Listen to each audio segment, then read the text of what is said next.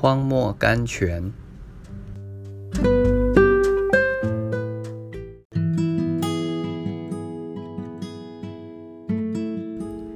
二月二日，他将我藏在他手印之下，又使我成为磨亮的剑，将我藏在他剑带之中。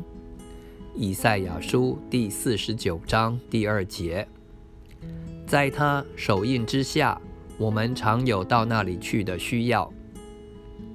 日光太炫耀了，我们的目光会受到损伤，使我们不能分辨相仿的颜色。所以，神将我们暂时藏在疾病的印中、忧愁的印中、穷苦的印中。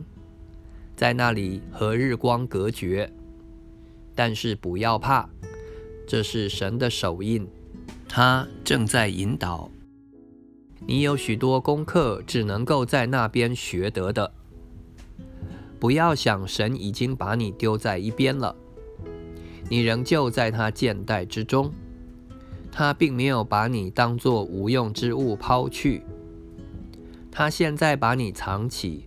保守你直到相当的时候，他要配你在弓弦上送你出去，使仇敌受亏损，使神得荣耀。